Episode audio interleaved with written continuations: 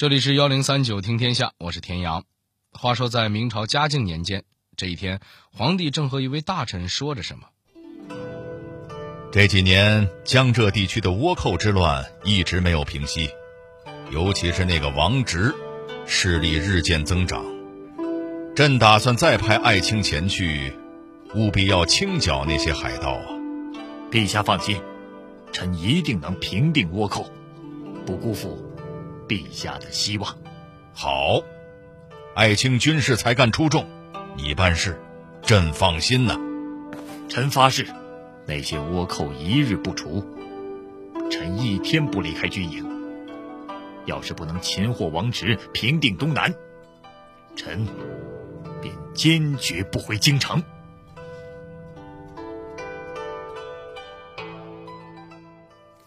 这位大臣叫做胡宗宪。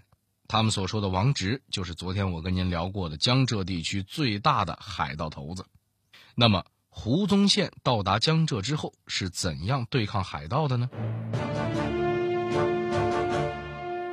胡宗宪最后有没有平定倭寇之乱？为什么明朝的海盗层出不穷？这些海盗们又为什么都有一个成为合法海商的梦想呢？幺零三九听天下。田阳跟您聊聊那些纵横一时的海盗们。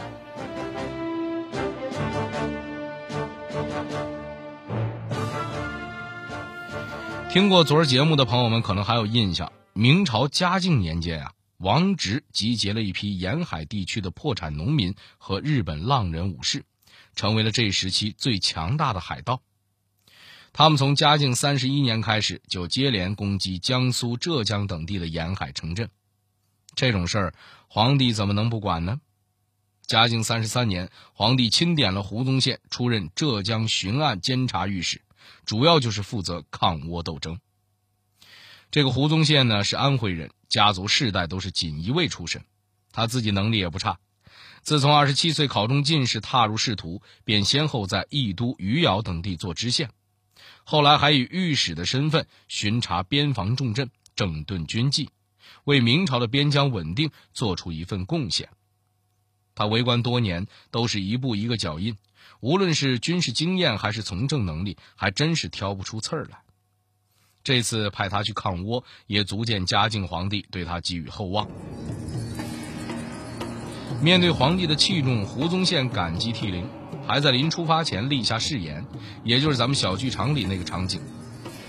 咱现在觉得这好像就是一次普通的平叛任命，但您别忘了，从嘉靖三十一年王直开始进攻，到朝廷派出胡宗宪，这两年的时间里，朝廷可不是什么都没干，他们也曾经派兵大举进攻，没想到不但倭患没平定，还损兵折将，朝中文武百官都把抗倭看成了烫手山芋，谁都不愿意接手。在这种情况下，胡宗宪还敢高调赴任。足见他的才干与魄力。当然了，胡宗宪的这番豪言壮志可不是白说的。上任之初，他就已经派人搜罗了王直的情报，做到了知己知彼，而且决定先试探一下对方的军事实力。几个月后，胡宗宪率领四千军队夹击王直，没想到大败而归，不仅士兵折损了一千多，将领也战死了二十多人，那叫一个惨。胡宗宪这下算是明白了，想要平定海盗，单纯的军事进攻恐怕是行不通了。那可怎么办呢？看来就只能是招降了。当然，招降这招早就有人提出过。早在他上任之前，兵部的一些官员们都已经提出过这种建议，还在朝廷上争得个面红耳赤。不过最后，嘉靖皇帝给这件事拍了板，坚决剿匪，而且绝不赦免王直。有了前面这一遭，胡宗宪也不敢直接上书说招抚的事儿了。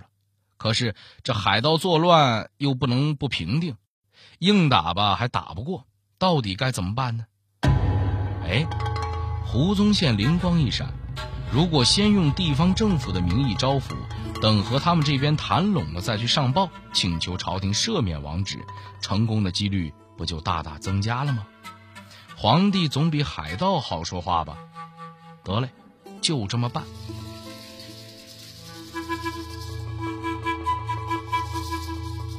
胡宗宪见到王直军事力量强大，决定招安。那么下一个问题紧接而至：怎样才能让王直接受招安呢？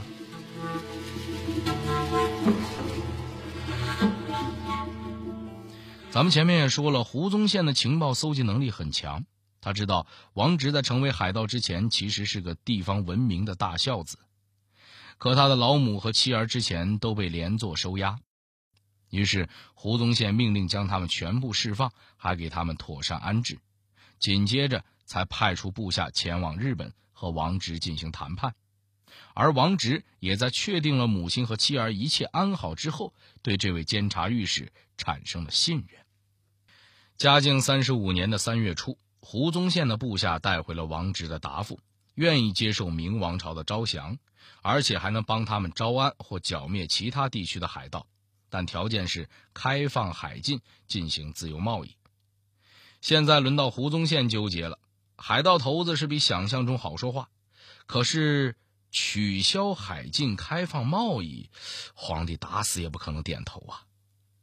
不过好处在于摸清了王直的目的，胡宗宪决定走一招险棋，那就是先答应王直，再通过擒获海盗、平定倭寇、戴罪立功，以此来说服嘉靖皇帝网开一面，尽可能的满足王直的要求。转年九月，王直率领他的舰队来到舟山岛西面的岑港，经过一番接洽，王直对胡宗宪不再怀疑。还心甘情愿地被软禁在杭州，解决完海盗这边，胡宗宪终于松了一口气。到此为止，一切进展的都很顺利，就等着其他海盗纷纷来投降了。然而，接下来的事情完全超出了两人的预期。那些海盗居然没有一个来投降的，而且就连四散逃亡的也没有，他们还是在沿海地区烧杀抢掠，就跟没有王直被招安这回事一样。这可让胡宗宪头疼不已了。这请求嘉靖皇帝赦免王直，让他戴罪立功的奏书都写一半了，结果那帮海盗没一个投降的，这让我很难办呀。这还没完，更要命的事情发生了。京城传来消息，大臣们纷纷议论胡宗宪之所以没有杀掉王直，是因为接受了重金贿赂。直到听见这个消息。胡宗宪才真正意识到，朝廷中主张严格实行海禁的那股势力是多么强大。为了自保，他立刻改变奏本，请求处死王直。哎，也不知道王直死的时候甘不甘心呢？王直死后，沿海地区的倭患依旧没有平息。嘉靖皇帝不得不启用戚继光等大臣，采取残酷的镇压手段。可即便如此，沿海地区的走私活动依旧屡禁不止，甚至在福建漳州的粤港逐渐形成一个走私贸易中心。海禁越是严格，海盗走私就越是猖獗。朝中的不少大臣终于开始反思这两者的关系。在这种情况下，明朝的政策又出现了什么变化呢？这时候的大臣们仿佛是认识到了倭患的深层原因，主张开放贸易的声音越来越多，最后分化成了近海派和开海派。大明王朝重农抑商的政策也随之开始松动。到了隆庆皇帝继位之后，他终于批准了开海的奏请，将粤港建成一个贸易中心，不过不是完全开放，海外贸易依旧有许多限制。这件事呢，在历史上被称之为“隆庆开关”。大家都没想到，这种方法对于根治海盗非常有效。从此之后，海盗越来越少，渐渐不足为患。就连原本驻扎沿海的戚继光也被调回北方，镇守更为重要的冀州去了。虽然这次港口开放的不够彻底，不过民间被压抑多年的商业活力还是一下子复苏了。开关的十年之后，粤港的关税收入已经超过了万两白银，二十多年之后，更是达到了将近三万两白银。原本走私猖獗的粤港，竟然摇身一变，成为了明朝重要的资金来源之一。然而，粤港的开放不过是昙花一现。一五九二年，日本丰臣秀吉出兵侵略朝鲜，明朝海防吃紧，下令于次年开始实行海禁。直到六年之后，日本从朝鲜退兵，港口才重新开放。到了万历末年，明朝的海防一天不如一天。如果您对这世界历史也有一定了解的话，就会知道，这个时候的欧洲正处于大航海时代。葡萄牙人、荷兰人先后来到东方，劫掠货船，横行海上。出于对海防安全的考虑，明朝政权宣布第三次禁海。不过和嘉靖年间一样，这时候的中日贸易非但没有因为官府的阻止而断绝，反而让对日走私者赚了个盆满钵满。俗话说：“天下熙熙，皆为利来。”只要有暴利，就一定有人铤而走险。大量明朝居民开始移居到日本的平户和长崎，专门干起了走私。这其中势力最大的就是泉州人李旦的海商集团。这个李旦原本是专心在菲律宾经商，不过因为与西班牙统治者不对付，这才转到日本九州岛定居，并且成为了当地的华侨领袖。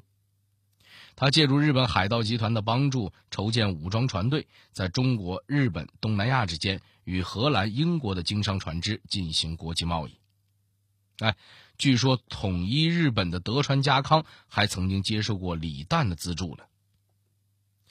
除了走私贸易之外，李旦也经常干点海盗的抢劫营生，因为作风强悍，还被洋人称为“中国船长”。那您可能要问了，这李旦在海上这么猖獗，明朝皇帝就不管管吗？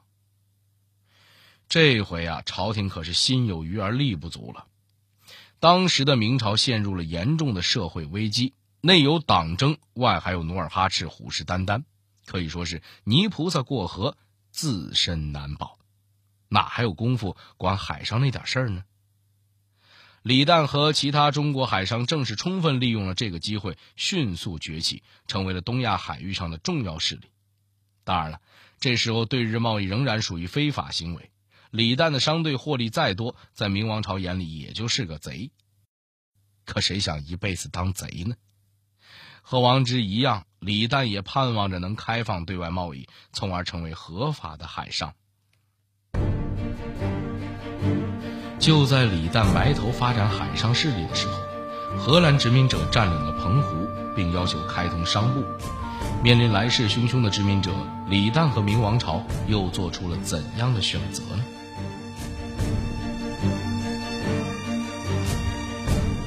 荷兰殖民者要求明朝开通商埠，明朝政府是不希望开战，但也不愿意接受荷兰人开出的条件。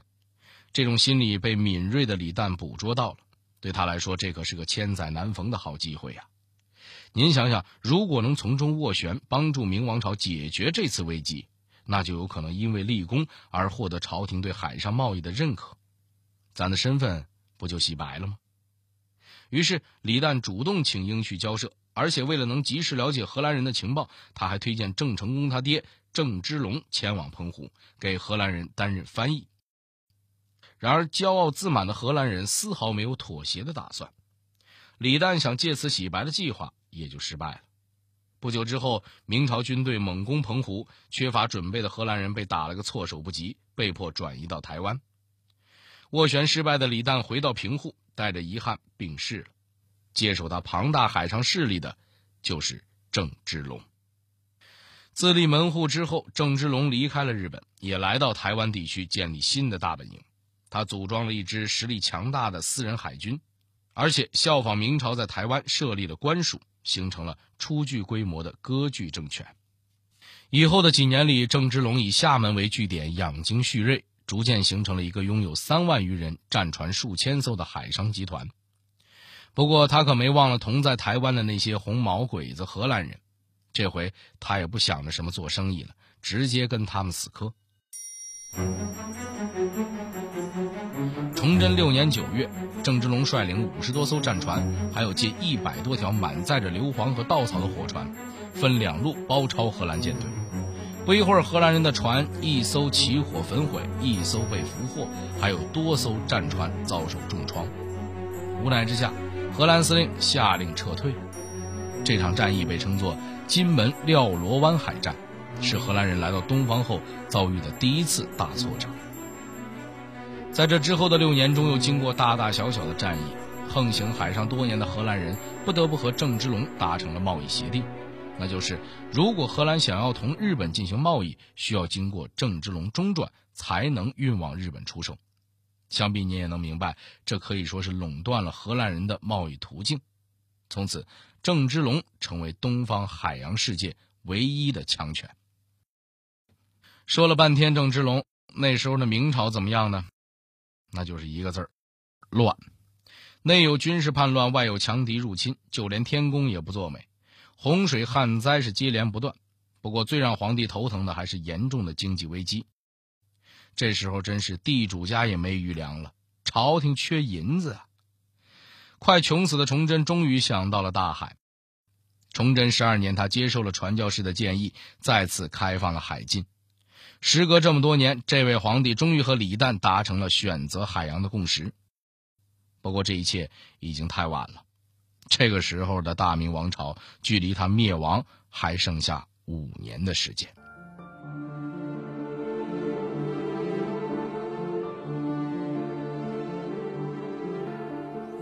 之后的事儿就不用我多说了，您一定也很熟悉了。明亡之后，清朝也依旧严格控制海上贸易，中国人绵延了几代的海商梦彻底破灭，中国与大航海时代又一次失之交臂。说到这儿，您可能也发现了，这些海盗们啊，说到底并不是以抢劫为乐的，他们的根本目的只有一个，那就是通商。开海还是禁海的争论，在中国历史上延续了几百年。但每次争论的结果都在告诉我们，选择封闭是不会带来好处